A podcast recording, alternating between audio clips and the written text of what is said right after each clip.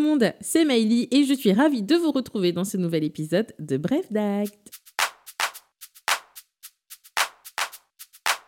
Ce début d'année pour moi est rempli de droits des sociétés. Création de sociétés, modification statutaire, cession de parts sociales, bref, un quotidien rythmé par les sociétés qui m'a permis de constater que beaucoup de personnes veulent créer des sociétés, souvent dans la précipitation, et ce, sans savoir comment la créer ou ce que cela implique. D'autres ont créé une société qui au final ne vit pas ou vit très mal. Avant de vous lancer dans la création d'une société parce que votre meilleure copine en a créé une et que ça fait trop stylé, demandez-vous à quoi va vous servir votre société.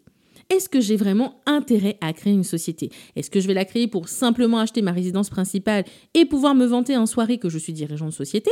Ou bien ai-je un intérêt financier et patrimonial par exemple, procéder à des investissements immobiliers ou encore faciliter la transmission de mon patrimoine à mes héritiers.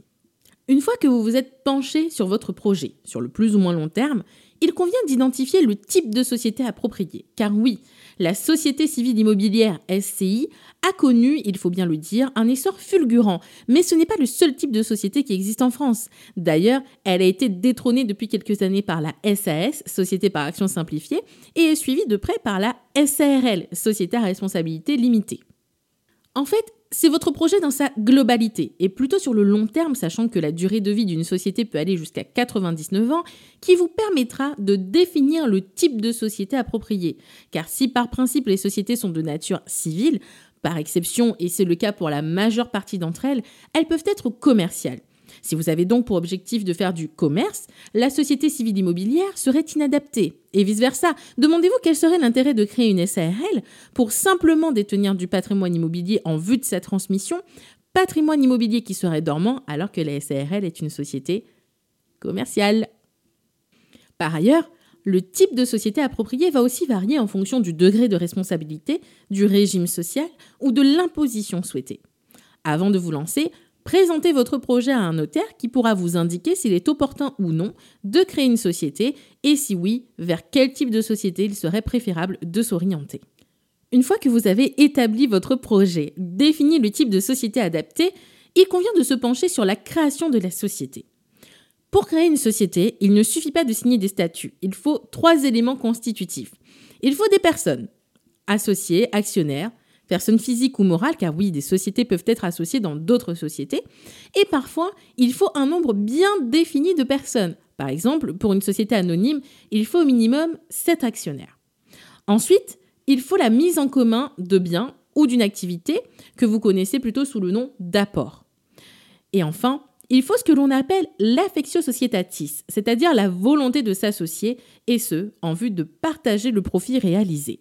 Si ces trois critères sont réunis, vous pouvez passer à la rédaction des statuts qui seront plus ou moins classiques en fonction de l'activité et du fonctionnement envisagé pour votre société et qui définiront les règles de celle-ci. Les statuts ne sont autres que le contrat qui définit et organise la coopération entre les associés, mais qui aussi encadre le fonctionnement de la société. On parle souvent de contrat de société. Ces statuts peuvent être rédigés en la forme authentique, c'est-à-dire reçus en la forme solennelle par un notaire ou sous sein privé par vous, votre comptable, votre notaire, votre avocat. À vos risques et périls, moussaillon, si vous les rédigez vous-même. Vous n'êtes pas à l'abri d'avoir des statuts incomplets ou comprenant des mentions erronées. Laissez faire les professionnels.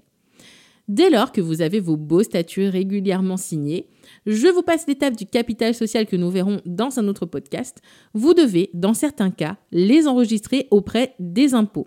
Puis, il convient de déclarer et immatriculer la société pour qu'elle ait une existence juridique et qu'elle devienne une personne morale. Classiquement, l'immatriculation en présence de statut se fait au registre du commerce et des sociétés, RCS, pour les activités commerciales, et au registre des métiers, RM, pour les activités artisanales. Il faut savoir que le registre du commerce et des sociétés est tenu par le greffe du tribunal de commerce et que les formalités se font principalement, si ce n'est exclusivement, par Internet. Depuis le 1er janvier 2023, les formalités doivent être faites sur le guichet unique de l'INPI, une nouvelle plateforme mise en place par le gouvernement et qui vient en remplacement du site Infogreffe et du CFE, Centre des formalités des entreprises, qui faisait les démarches pour vous avant. Entre bugs, manipulations, délais d'attente, ce guichet unique n'a pas connu un bon démarrage ni un franc succès, je dois vous l'avouer. Mais ça devrait aller d'ici quelques mois. L'immatriculation et la création d'une société nécessitent un certain nombre de documents, tels que les statuts, je sais, c'est évident, mais aussi un avis de publication dans un journal d'annonce légale ou encore une déclaration de non-condamnation pour le ou les dirigeants. La liste des pièces dépend du type de société créée et de l'activité de la société. Vous pouvez retrouver la liste de ces pièces assez facilement sur Internet. Rendez-vous sur notre blog, je vais vous aiguiller. Une fois la procédure d'immatriculation achevée, vous allez recevoir votre CABIS, qui n'est autre que la pièce d'identité de votre société, sur lequel figurera deux numéros. Un numéro de sirène, système d'identification du répertoire des entreprises, c'est un numéro composé de 9 chiffres qui permet d'identifier votre société, et votre numéro de SIRET, système d'identification du répertoire des établissements, qui est composé de 9 chiffres du sirène, plus 5 chiffres propres à chaque établissement, au total 14 chiffres, et qui permet quant à lui d'identifier l'établissement, notamment géographiquement, ou l'activité exercée. En tout état de cause, le professionnel que vous avez chargé de la création de votre société, de la rédaction de vos statuts, pourra se charger de ces formalités. Et là, je vous vois venir. Mais ça coûte combien d'immatriculer une société, de créer une société? Le coût moyen des formalités est d'environ 500 euros en dehors du coût de l'enregistrement auprès des impôts. Il faut ajouter à cette somme les honoraires de rédaction de vos statuts et les éventuels honoraires de formalité du professionnel qui s'en chargera. Sachez que chez les notaires, en matière de droit des sociétés, la tarification est libre, c'est-à-dire que c'est le notaire qui définit l'honoraire de rédaction des statuts.